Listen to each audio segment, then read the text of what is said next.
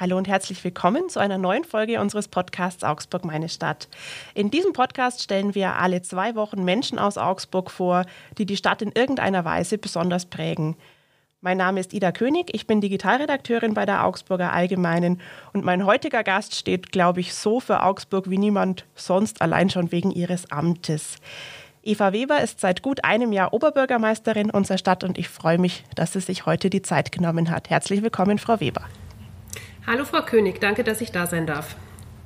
Ja, ich freue mich, dass Sie sich heute diese Zeit nehmen. Wahrscheinlich waren es in den vergangenen Tagen wahnsinnig viele Interviews zu diesem Thema. Wie war es denn eigentlich so das erste Jahr als Oberbürgermeisterin und dann auch noch in so einem Jahr? Auch uns begleitet heute die Pandemie weiterhin. Wir treffen uns nicht persönlich, sondern sprechen über eine Videoplattform miteinander. Ja, wir haben 10 Uhr morgens. Die wievielte Videokonferenz ist denn das für Sie heute? Die dritte tatsächlich Schön. schon. Ja. Aber das ist, ehrlich gesagt, das ist gerade auch ziemlich normal, ähm, weil äh, wir natürlich auch sehr darauf achten, dass wir Kontakte vermeiden, auch natürlich im beruflichen Umfeld. Da muss man als Oberbürgermeisterin schon auch mit gutem Beispiel vorangehen. Und zum Glück gibt es ja auch die technischen Möglichkeiten. Das ist ja etwas, was uns, glaube ich, im letzten Jahr allen dann trotzdem das Arbeiten ja auch wahnsinnig erleichtert hat. Aber ich muss auch sagen, ich freue mich sehr, wenn man Menschen auch mal wieder permanent in echt treffen kann. Also ich vermisse es schon auch sehr, ähm, mit Menschen an einem Tisch zu sitzen, Auge in Auge, um Dinge miteinander zu besprechen oder zu verhandeln. Also das ist schon, finde ich, immer eine andere Stimmung, äh, wenn man das nur über Video macht. Vielleicht wollen Sie uns gleich am Anfang mal mitnehmen. Äh, wie sieht denn Ihr Alltag momentan aus? Hm, also es sind lange Tage. Das ist, ist wirklich, das war es schon, bevor ich Oberbürgermeisterin geworden bin. Also man geht nicht in so ein Amt, ohne nicht auch zu wissen, was auf einen zukommt. Aber es ist schon noch mal eine andere Qualität in den letzten, in den letzten Monaten gewesen. Ähm, es gibt einfach auch keine Freizeit, auch nicht am Wochenende, auch nicht am Abend. Ähm, meinen letzten richtigen Urlaub habe ich äh, vor ja, ungefähr zwei Jahren gehabt. Ähm, dann war Wahlkampf und dann war Pandemie.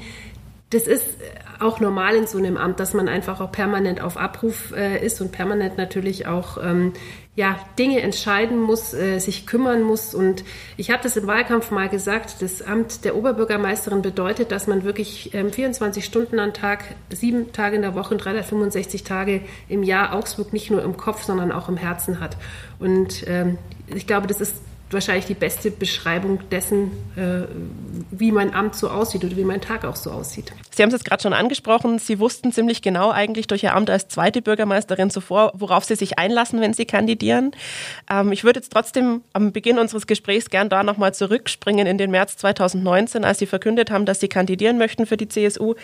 Ähm, da war ja der Alltag doch noch ein ganz anderer. Was war denn damals die Motivation zu sagen, ich möchte Oberbürgermeisterin werden? Welche Ziele wollten Sie umsetzen? und was hat sich jetzt vielleicht auch durch diese ganz andere Realität äh, massiv verändert? Also für mich damals ähm, der Antrieb war, dass ich äh, auch in meinem Amt als zweite Bürgermeisterin ja auch beobachtet habe, wie sich die Stadt ja verändert hat. Wir haben äh, in den Jahren unter Kurt Kriebel wahnsinnig viel aufgeholt, was davor einfach auch ähm, ja, liegen geblieben ist. Ob das Infrastrukturmaßnahmen waren, ob es unsere städtischen Beteiligungen waren. Das waren alle The alles Themen, die wir ähm, angegangen haben und wo Kurt Kriebel wirklich einen großartigen Job gemacht hat. Und gleichzeitig hat sich aber natürlich die Stadt auch extrem verändert. Ähm, wir hatten ja über viele Jahre hinweg jetzt auch viel Zuzug in die Stadt. Wir sind gewachsen. Wir sind jetzt bei knapp 300.000 Menschen, die in Augsburg wohnen und leben. Und da ähm, hatten wir teilweise Jahre, da hatten wir unterm Strich 3.000 Neu-Augsburgerinnen und Neu-Augsburger. Das bedeutet aber, da kann man nicht nur sagen, es sind 3.000 dazugekommen, sondern es sind ungefähr so 23.000 Menschen dazugekommen und 20.000 Menschen weggezogen. Wenn man das mal auf einen Zeitraum von fünf Jahren hochrechnet, ähm, dann sind in fünf Jahren ungefähr 100.000 Menschen aus der Stadt weggezogen oder sind dazugekommen. Das heißt, es ist ein Drittel der Stadt, das sich in, äh, in fünf Jahren ähm, ausgetauscht hat. Und daran hat man einfach auch viel die Dynamik gesehen, ähm, wie die Stadt sich verändert hat und vor allem aber auch, ähm, dass dass es auch nochmal zusätzlich darum ging, wie wir eigentlich als Stadt auch miteinander umgehen wollen. Also was sind unsere großen Ziele? Die Gesellschaft hat sich ähm, verändert. Wir sind auch immer mehr ähm, dazu gekommen, dass wir ja, kleinere Interessen auch verfolgt haben. Und die Frage, was ist eigentlich unser großes Stadtinteresse? Was ist der Konsens, mit dem wir als Stadt Augsburg, als Stadtfamilie ähm, auch umgehen wollen? Was sind die großen Themen, die uns miteinander wichtig sind? Wie wollen wir dieses Miteinander in dieser Stadt gestalten? Das sind Themen, die mich sehr umgetrieben haben und ähm, wo ich mir dann auch, als ich mir überlegt habe, ob ich tatsächlich meinen Hut in den Ring werfe, mich auch gefragt habe, ob ich ähm, ob ich mich, mir das auch zutraue, ähm, diese Themen auch aufzugreifen und jetzt also ähm, von diesem äh, Schwerpunkt der, der Infrastrukturthemen dann eben auch tatsächlich ähm, hinzugehen, dass wir äh, über das Miteinander in der Stadt sprechen. Das war so einer der wesentlichen Antriebspunkte. Und dieses Miteinander ist dann tatsächlich viel schneller gekommen, als man irgendwie gedacht hat. Das Wahlprogramm, das ich gemeinsam mit der CSU aufgelegt hatte, war ein sehr modernes Großstadtprogramm ähm, mit vielen Themen, die die Augsburgerinnen und Augsburger umgetrieben hat, wo es um Mobilität ging, um Arbeitsplätze, natürlich auch um das Thema Klimaschutz und es ging eben auch ums Miteinander. Bloß damals ähm, hatten wir zum Zeitpunkt der, des Wahlprogramms eigentlich gedacht, naja, wir müssen dafür sorgen, dass jeder auch die Chancen hat, in dieser Stadt sein Leben so zu gestalten, damit es auch ein gutes Leben wird, indem wir mehr in Bildung investieren, indem wir andere Begegnungsräume schaffen, indem wir eben Stadtstrukturen und Vereine stärken. Und dann kam Corona. Und jeder war aufgerufen und ist ja auch immer noch aufgerufen, sich zu separieren, ähm, Abstand zu halten, keine Kontakte zu pflegen. Und das ist so ziemlich genau das Gegenteil von dem, was man sich eigentlich ähm, gedacht hat, um was es gehen wird. Und gleichzeitig geht es trotzdem drum, weil wir nämlich als Stadtfamilie solidarisch sein müssen. Wir müssen uns aufeinander verlassen können. Wir müssen miteinander gemeinsam diese Krise bewältigen. Einer alleine oder eine alleine kann das nicht tun, sondern das können wir nur gemeinsam. Und äh, wir brauchen auch jede Augsburgerin und jeden Augsburger, damit wir eben in den Inzidenzzahlen nach unten kommen, damit wir eben dann doch hoffentlich irgendwann in Richtung eines normalen Sommers rutschen. Jetzt ist ja auch Ihr Amt eigentlich eins, in dem man normalerweise ganz viel draußen unterwegs ist und Menschen trifft. Sie haben es vorher schon gesagt, jetzt momentan alles ähm, per Video. Wie war denn das für Sie, dann wirklich neu in diesem Amt zu sein und äh, dann auch gleich damit konfrontiert zu sein? Und das ist ja im Endeffekt, das ist eine Ausnahmesituation für Sie, für uns alle und für Sie waren es dann ja im Endeffekt zwei auf einmal, oder? Ja, äh, und ich glaube, also die, die Situation, dass ich Menschen nicht mehr treffen konnte und kann, ist für mich ganz schrecklich. Also Politikerin wird man ja unter anderem auch deswegen, weil man Menschen mag und weil man den Kontakt mit Menschen auch braucht. Und das, ich brauche das einfach wie der Fisch das Wasser, dass man eben in Austausch ist, dass man Ideen spinnt, dass man, ähm, dass man kontrovers auch diskutiert, dass man sich aneinander reibt, dass man die besten Lösungen für die Stadt auch miteinander erringt. Und das passiert halt in der Videokonferenz viel seltener, als wie wenn man sich halt tatsächlich echt sieht. Ich habe letztes Jahr so vermisst ähm, die Sommerfeste, die normalerweise die, das ganze Jahr in der Stadt ähm, stattfinden, von den vielen Vereinen. Ich habe vermisst die ganzen Veranstaltungen im Goldenen Saal. Ähm, ich habe es teilweise auch vermisst, Bürgerinnen und Bürger auf der Straße zu treffen, weil einfach teilweise ja gar nichts los war, weil jeder ja wirklich auch versucht hat, zu Hause zu bleiben äh, und eigentlich nur, wenn es unbedingt notwendig war, auch, ähm, nach draußen zu gehen. Und äh, das ist tatsächlich eine große Herausforderung, wenn einem eigentlich so ein ganz wichtiges Lebenselixier auch fehlt. Äh, und die, das große Glück, das ich trotz allem, glaube ich, habe, ist, dass ich ja schon lange mit an Bord bin, dass ich schon lange auch Kommunalpolitik mache und einfach auch meine Netzwerke habe. Und diese Netzwerke sind sehr stabil. Und da sind so viele stabile Beziehungen in den letzten Jahren entstanden, dass man eben auch das über Videokonferenzen und Telefonate hinweg retten kann. Also, dass ich trotzdem weiß, wen ich anrufen kann, dass ich trotzdem ein ehrliches Feedback bekomme, dass ich trotzdem guten Input bekomme.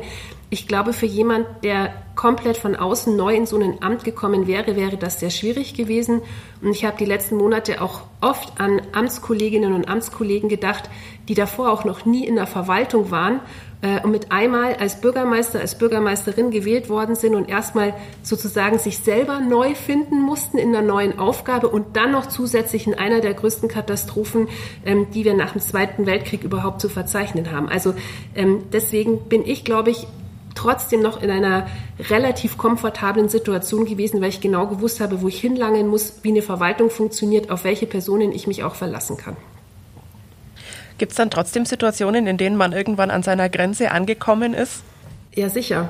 Also ich bin auch nur ein Mensch und eine der Grenzen, die für mich wirklich ähm, sehr einschneidend waren und die mich, glaube ich, auch in diesem ersten Jahr sehr geprägt haben und ich glaube auch diese Prägung wird nicht verloren gehen, das war sicher der Herbst 2020, als in Augsburg die infizierten Zahlen durch die Decke geschossen sind. Ähm, wir einer der traurigen Spitzenreiter in ganz Deutschland waren.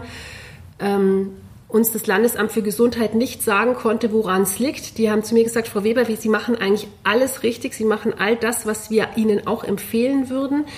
Ähm, und trotzdem waren wir dann bei einer Inzidenz von fast 400. Und das war eine, eine harte Zeit. Ähm, das waren schlaflose Nächte. Das waren ähm, Tränen. Also das sage ich auch ganz offen. Ähm, das war durchaus ähm, etwas, wo, ähm, wo man auch an die Grenzen als, als Oberbürgermeisterin gekommen ist. Und gleichzeitig war mir immer klar, dass ich natürlich die Entscheidung für fast 300.000 Bürgerinnen und Bürger treffen muss, dass es so gut wie möglich weitergeht und dass, dass ich einfach auch mein Bestes geben muss. Ähm, und äh, das ist dann einfach, da heißt dann einfach Zähne zusammenbeißen und auch durch.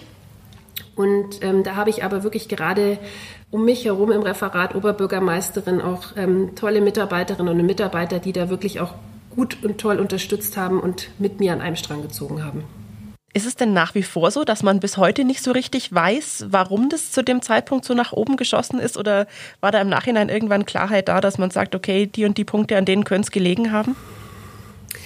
Ähm, also es ist eigentlich bis heute nicht klar, warum das so war. Ich meine, das ist, man versucht ja immer irgendwie auf, in, in Ursachenforschung zu gehen. Also was sicher ein, ein kleiner Punkt ist, wo wir ähm, nicht richtig vorbereitet waren, war das Thema ähm, der Kontaktpersonennachverfolgung im Gesundheitsamt. Also alle Experten haben ja gesagt, im Herbst wird die zweite Welle kommen und die zweite Welle wird stärker als die erste.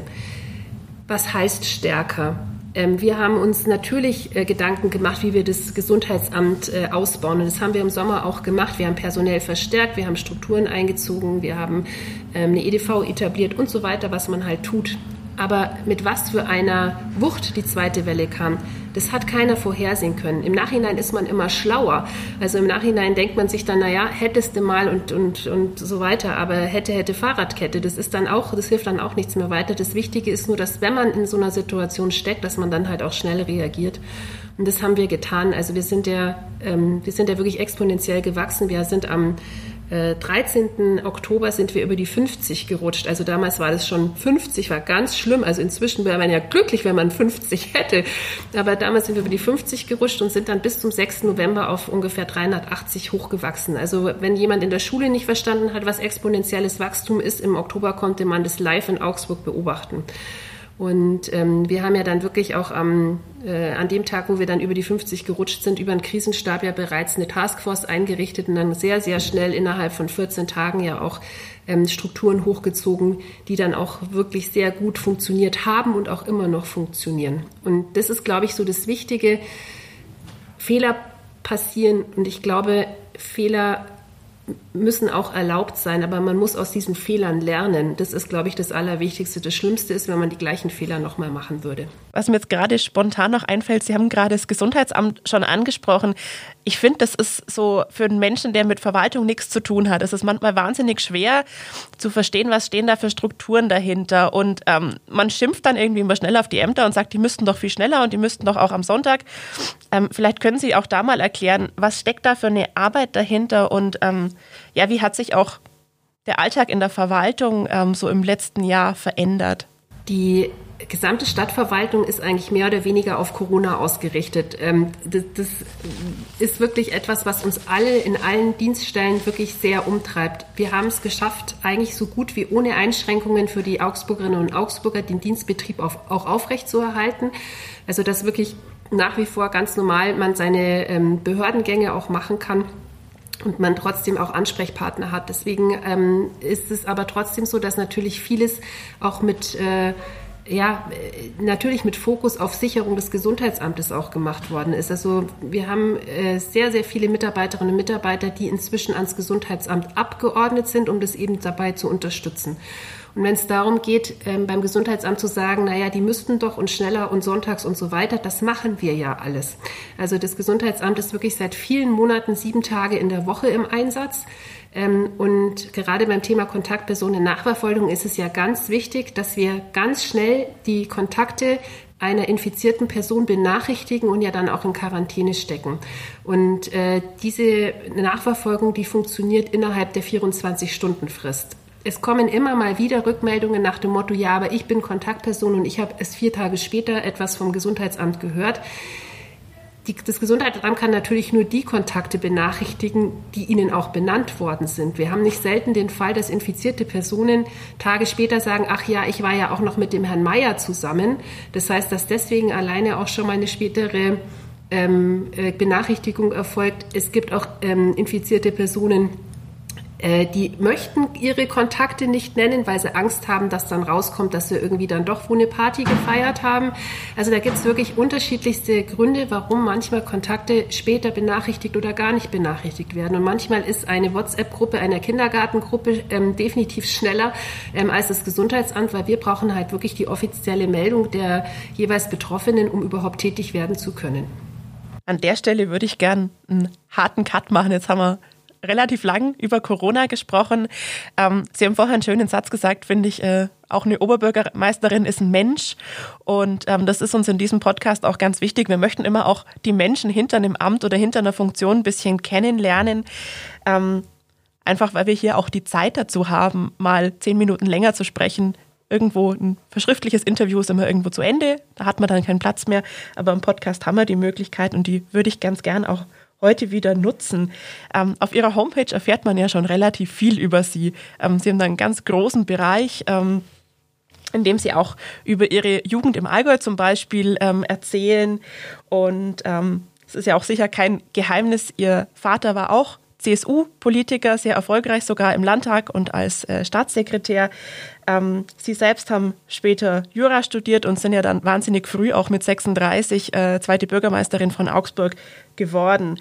Ähm, ich würde gern einen kleinen Ausflug ins Allgäu machen, wenn wir heute so schon nicht hin können oder zumindest nicht hin sollen. Genau. Ähm, Sie kommen aus Burgberg bei Sonthofen, richtig? Genau. Gut, sehr gut. Ähm, Google Maps sagt, es sind ungefähr 130 Kilometer, würde mal sagen, anderthalb Stunden Autofahrt. 130 Kilometer sind jetzt kein wahnsinnig weiter Weg, aber doch kann ich mir irgendwie vorstellen, dass so Kindheit, Jugend dort doch ganz schön anders ist als äh, Stadtleben in Augsburg. Und mich würde einfach interessieren, wie viel aus dieser Zeit ähm, da noch in Ihnen steckt. Sie sagen ja, Sie sind Augsburgerin. Ähm, steckt auch noch so ein bisschen Allgäuerin in Ihnen? Ist da noch was da? Auf jeden Fall.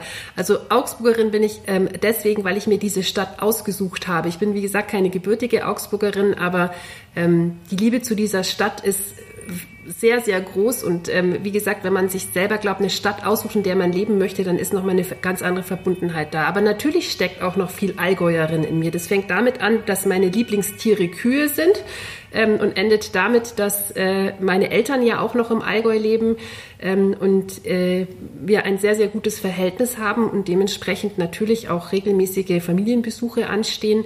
Ähm, mein Mann hat mir auf dem Gründen einen Heiratsantrag gemacht und ähm, ja, und Berge sind sowieso etwas für mich, äh, was fast manchmal wichtiger ist als Urlaub am Meer.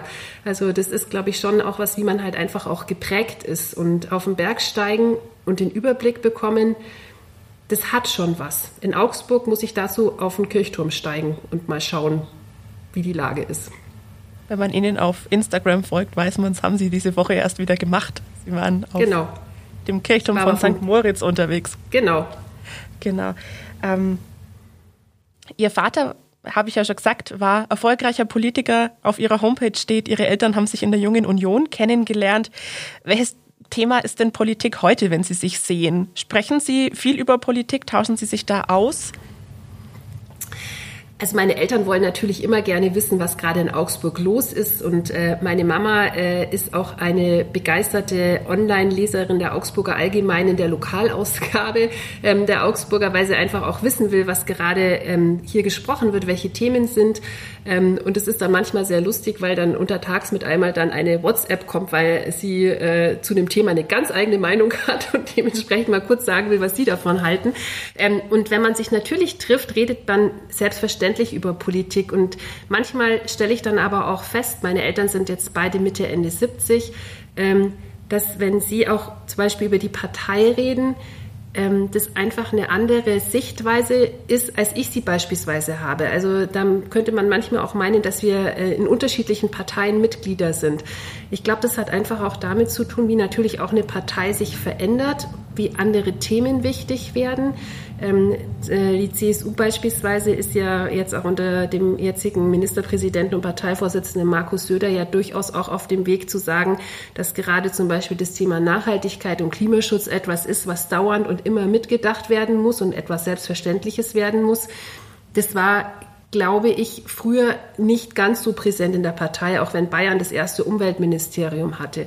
Und da, wie gesagt, merke ich halt dann schon, dass es einfach andere Sichtweisen, andere Bewertungen, ähm, andere Einschätzungen auch gibt, ähm, die, glaube ich, aber einfach auch zeigen, dass es halt, dass wir unterschiedlichen Generationen angehören. Und äh, für mich ist es aber trotzdem immer schön zu sehen, wie so eine Partei sich auch entwickeln kann und wie eben auch so eine ja, Evolution der Meinungen auch stattfinden kann. Hatten Sie jemals das Problem, dass Sie mit Ihrem Vater politisch verglichen worden sind? Oder waren Sie da von Anfang an wirklich äh, eigenständig unterwegs? Ähm, Landtagspolitik und Kommunalpolitik sind ja doch zwei Paar Schuhe, aber manchmal ähm, machen das Menschen ja sehr gerne, dass sie einen dann mit den Eltern vergleichen. Also den Vergleich, den habe ich zum Glück nie zu hören zu bekommen. Ähm, natürlich wissen viele, viele, dass mein Vater ebenfalls in der Politik war und ich halte damit auch nicht hinterm Berg. Er ist mein Papa und äh, das äh, wäre ja auch komisch und ich finde das, wie gesagt, also er ist da auch für mich äh, ein, eine sehr beeindruckende Persönlichkeit. Mein Vater, der hat ähm, Volksschule hinter sich, hat dann eine Banklehre gemacht und hat wirklich ähm, sich durch unglaublich viel Fleiß ähm, eben auch dahin gearbeitet, wo er dann auch mal war. Und das finde ich wirklich nach wie vor hoch beeindruckend, seinen Lebensweg. Und da bin ich auch stolz drauf, so einen Vater zu haben. Ähm, ich glaube, das Wichtige ist nur, dass ich eigentlich immer so meinen eigenen Weg gegangen bin. Ich habe ja immer auch schon erzählt, dass ich ja nie in die Politik gehen wollte. Das war wirklich die Kindheitserfahrung. Mein Vater war nie da, war immer viel beschäftigt. Wenn man ihn mal sehen wollte, musste man mit aufs Feuerwehrfest, was ja auch ganz nett war. Also das möchte ich auch überhaupt gar nicht bestreiten. Ähm, aber es war halt nie so ein richtiges Familienleben, wie vielleicht andere Familien es kennen. Und da war für mich immer dann dieses Thema, nee, ähm, das ist eigentlich nicht das, wie ich mir mein Leben vorstelle. Und ich habe mich, ähm, habe ja auch nie dahin gearbeitet, ähm, zu sagen, oh, ich möchte jetzt unbedingt Wirtschaftsreferentin werden. Da hat sich eine Tür im Jahr äh, 2011 aufgetan, die mir äh, Kurt Griebel aufgemacht hat ähm, und die nicht über Beziehungen und die ist die Tochter von kam, sondern die deswegen kam, weil ich einen guten Job gemacht habe. Und äh, das ist nochmal was ganz was anderes. Und insofern sind die die Ämter auch zu mir gekommen. Ich habe nach den Ämtern nicht gesucht und ich habe vor allem nach den Ämtern nicht mit Vitamin B gesucht. Ähm, Sie sind ja nach dem Abitur aus dem Allgäu weggezogen zum Studieren und Sie haben ja schon vorher gesagt, Sie haben sich Augsburg dann ausgesucht als Stadt, in der Sie leben möchten. Ähm, ich habe da noch so ein bisschen gesehen, also so, ja, typisch Kleinstadtprägung eigentlich in Sonthofen mit mal in der Jugendkapelle gespielt und so und einfach auch dieses Vereinsleben kennen. Ähm, das war eine tolle Zeit. Das war, das war super. Wir sind äh, mit der Jugendblaskapelle damals wirklich auch ähm, unglaublich viel rumgekommen. Ich war mit denen in Kanada, wir waren in Dänemark, wir waren, also wir haben auch wahnsinnig tolle Konzertreisen gemacht.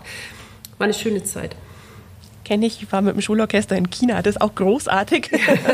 genau, das sind so Orte, an die man sonst als, als Kind, als Jugendliche irgendwie gar nicht hinkommt. Ähm, wenn man so diese Strukturen kennt und jetzt weiß, dieses komplette Ehrenamt, das liegt jetzt momentan irgendwie auf Eis, die können nichts machen. Äh, aus den Sportvereinen, auch in Augsburg hört man, die verlieren massiv Mitglieder.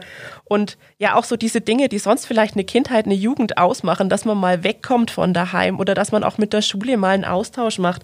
Das sind ja alles so Dinge, die jetzt momentan für die Kinder und Jugendlichen überhaupt nicht möglich sind. Und es gibt viele Bereiche, die natürlich jetzt durch Corona massiv eingeschränkt sind. Also man muss ja nur durch die Innenstadt laufen. Ähm, in den Geschäften ist jetzt nicht unbedingt wahnsinnig viel los. Ähm, auch ein Taxi zum Beispiel braucht jetzt momentan, brauchen viel weniger Menschen, weil halt einfach abends man nicht zum Feiern gehen kann und so weiter und so fort. Ich glaube, die Liste ist endlos. Ähm, was will denn die Stadt Augsburg und äh, was ist Ihnen da auch wichtig? Wie, wie soll das wieder angekurbelt werden und wie kann man da auch was aufholen? Wir sind seit Monaten dabei, äh, Konzepte zu entwickeln, gemeinsam mit den Betroffenen, wie wir ähm, dieses Ankurbeln stattfinden lassen wollen. Und äh, da sind bei uns die Fachleute aus den Referaten natürlich vor allem gefragt. Also unser Kultur- und Sportreferent Jürgen Enninger beispielsweise ähm, hat gerade eine Kampagne aufgesetzt, die heißt ähm, Hashtag Augsburg bewegt. Ähm, das gilt eben nicht nur für Kultur, sondern auch für die Sportvereine, wo wir eben versuchen möchten, die Menschen auch wieder zu aktivieren, auch wieder sich zu treffen zum Sport machen, wieder zu Kulturveranstaltungen zu gehen. Wir bieten selber ja einige Formate, ähm, egal ob es der Gaswerksommer ist oder ob es die Bühne im Annerhof ist oder ob es jetzt auch nochmal die Überlegung ist, wo ansonsten Räume für Kultur stattfinden können. Also da müssen wir ja auch als Stadt äh, Raum bieten, ähm, wo Kulturschaffende sich dann eben auch ausleben können. Ähm, wir werden auch in diesem Jahr ähm, den Stadtsommer wieder haben. Das bedeutet mehr Platz für die Gastronomie, so wie im letzten Jahr, also dass man auch Parkplätze umwidmen kann für für, Gast, äh, für Gastro-Außenflächen, ähm, aber eben auch andere Aktionen, um einfach auch wieder Lust auf die Stadt zu machen. Das ist, glaube ich, eine der ähm, der wichtigen Dinge, die wir in den letzten Jahren auch schon gemacht haben. Also gerade Innenstädte oder Stadtteilzentren sind ja einem ziemlichen Wandel ähm, unterlegen. Das äh, wurde durch Corona jetzt nochmal massiv verstärkt, aber wir werden ähm, auch da wieder ansetzen, wo wir eigentlich auch schon vor Corona gearbeitet haben, nämlich dass wir ähm, die Anlässe dafür, in eine Innenstadt oder in die Stadtteile zu gehen, um dort sich aufzuhalten, um Kultur zu genießen, um dann eben auch shoppen zu gehen, um was essen zu gehen oder ein äh, Cappuccino auf dem Rathausplatz zu trinken. All das ähm, werden wir auch wieder entsprechend unterstützen und werden da versuchen, den Augsburgerinnen und Augsburgern auch die Lust drauf zu machen, ähm, diese Stadt auch wieder zu erleben und zu leben. Wir haben momentan ja auch ganz viele ähm, Vereine und ähm, Aktive, die ja auch noch sehr finanziell unter der Corona-Krise leiden. Ähm, da war es uns einfach sehr wichtig, dass wir in den äh, verschiedenen Referaten auch ähm, die Kompetenz aufgebaut haben, um zu beraten, weil wenn es ums Fördermittelmanagement geht, also wir haben seit Anfang der Pandemie eine Wirtschaftshotline für die Unternehmen, aber wir haben beispielsweise auch entsprechende Infoveranstaltungen gemacht für Kulturschaffende oder für Sportvereine, weil auch hier gibt es Fördermittel, die eben über die schlimmste Zeit hinweg helfen können. Und äh, da haben sich wirklich ähm, einige Kolleginnen und Kollegen da, glaube ich, äh, sehr äh, verdient gemacht darum, dass sie da eben viel aufbereitet haben und durch diesen Dschungel in diesem Fördermittelwald dann auch durchgeholfen haben. Wie ist denn da so die Rückmeldung? Bekommen Sie die und äh, ja, wird es auch angenommen? Also rufen da viele Menschen beispielsweise an oder wie gut sind diese Veranstaltungen besucht? Das ist ja was von außen, also man weiß zwar, dass es das gibt irgendwie, aber äh, ob die Menschen das auch nutzen, das ist ja wieder die andere Seite. Doch, es wird schon genutzt. Ähm, es ist aber natürlich trotzdem, dass vieles natürlich auch im 1 zu 1 Gespräch stattfindet. Also ähm, es, gibt äh, es gibt natürlich der feste Termine. Also ich, gerade der Jürgen Enninger hat für Sportvereine auch feste Termine angeboten, ähm, wo einfach eine Infoveranstaltung online ähm, organisiert wurde. Aber natürlich finden die äh, Gespräche dann auch eins zu eins statt. Ähm, aber für mich ist immer ein gutes Zeichen, äh, wenn Bürgermeisterkollegen anrufen und sagen, du, ich habe gehört, ihr habt da was, könnt ihr uns das vielleicht zur Verfügung stellen, weil ähm, ich habe gehört, das soll so gut sein, was ihr da macht. Also das ist, glaube ich, schon dann mit eins der größten ähm, Lobs, die man überhaupt bekommen kann. Ähm, wenn man jetzt momentan durch die Innenstadt geht, ist es ja ganz klar, dass weniger los ist. Ähm, Sie haben es jetzt schon angesprochen, im Sommer soll wieder mehr Leben draußen stattfinden. Das ist ja jetzt auch wieder was, äh, erstmal um diese Corona-Krise irgendwie dann vielleicht auch, vielleicht ist ja dann zu Ende, wir wissen es leider alle noch nicht, ähm, ähm, aber auch um hier diese Corona-Folgen irgendwie abzufedern. Wie ist es denn dann in, ich sage jetzt mal in Anführungszeichen, normalen Jahren? Sind auch da solche Angebote wieder denkbar? Wenn wir etwas in den letzten 13 Monaten gelernt haben, dann, dass die Stadt auch Reallabor sein muss. Ich glaube, dass ähm, wir gut daran getan haben, auch im letzten Jahr und auch für dieses Jahr Dinge auszuprobieren, die vielleicht eher unkonventionell waren, wo man früher sich ähm, wahrscheinlich im Stadtrat monatelang darum, ähm, äh, dass man darum gerungen hätte, ob das jetzt gut ist oder nicht und wie rum man es macht und rechtsrum oder linksrum oder vielleicht doch durch die Mitte durch. Ähm, die Corona-Pandemie hat vieles beschleunigt, auch in Entscheidungen, auch in dem, dass wir gesagt haben, wir müssen jetzt entscheiden, wir müssen jetzt handeln, wir müssen jetzt andere Möglichkeiten aufmachen.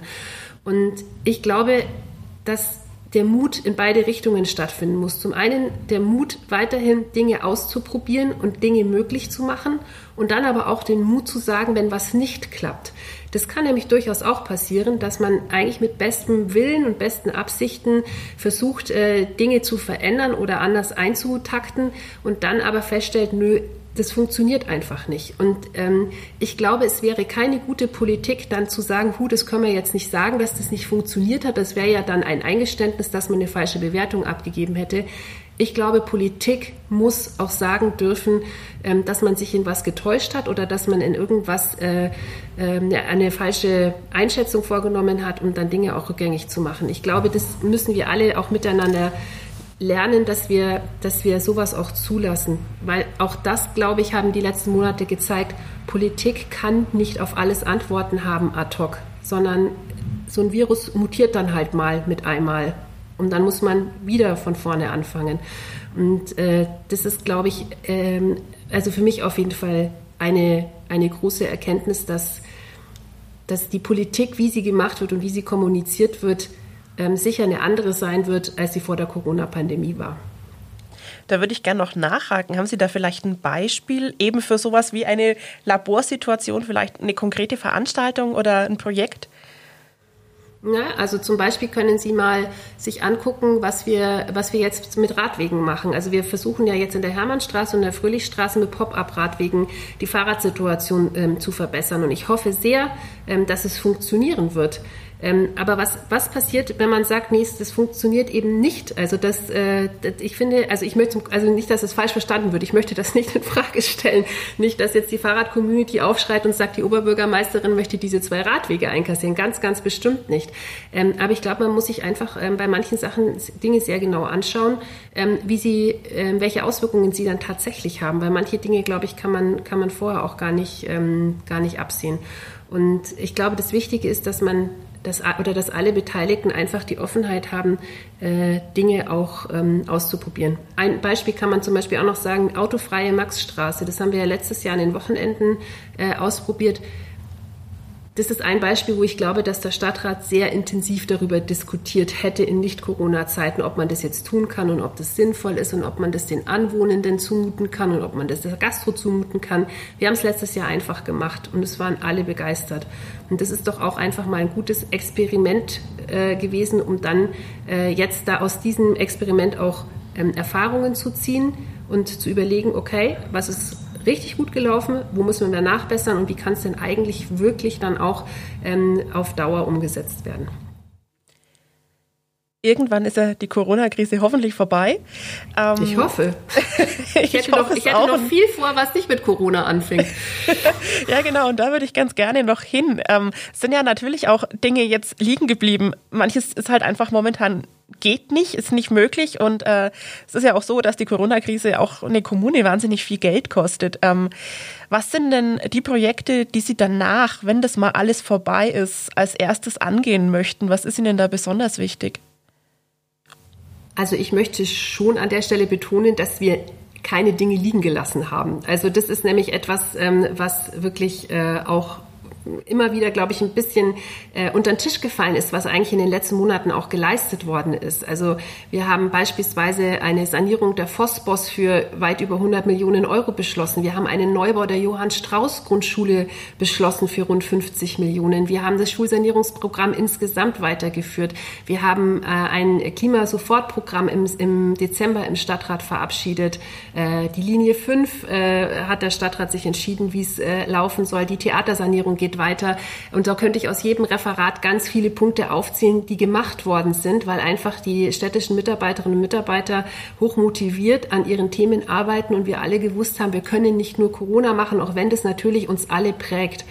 Und äh, die Richtschnur unseres Handelns ist in unserem Koalitionsvertrag festgelegt, der ja Zukunftsplan heißt. Ähm, die Partner von CSU und den Grünen haben sich letztes Jahr ähm, sehr intensiv Gedanken darüber gemacht, was unsere Stadt braucht, was jetzt zählt ähm, und welche Projekte wir miteinander bis 2026 auch verwirklichen wollen. Und dieser Zukunftsplan gilt nach wie vor. Der hat durch Corona vielleicht manche Gewichtungen anders bekommen. Also beispielsweise Ähm, wenn wir über das Thema Digitalisierung sprechen, hat vor allem das Thema Digitalisierung in Schulen in den letzten Monaten natürlich nochmal einen ganz anderen Rampenlichtauftritt bekommen, als es noch vor einem Jahr sicher der Fall war.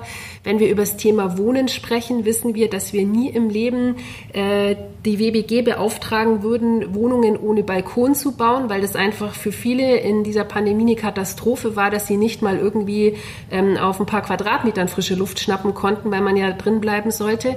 Ähm, und das, da, so geht's äh, so geht's einfach auch weiter. Und ähm, die äh, es sind so viele Themen, die, die trotzdem A bearbeitet worden sind, aber die B natürlich auch nochmal in eine ganz andere äh, Wichtigkeit jetzt auch gerutscht sind. Und Corona ist eine Naturkatastrophe, der Klimawandel auch. Und äh, man darf nicht das eine tun und das andere lassen, sondern man muss eben beides miteinander auch ähm, nach vorne bringen und die Möglichkeiten, die eine Kommune hat, eben auch ausspielen.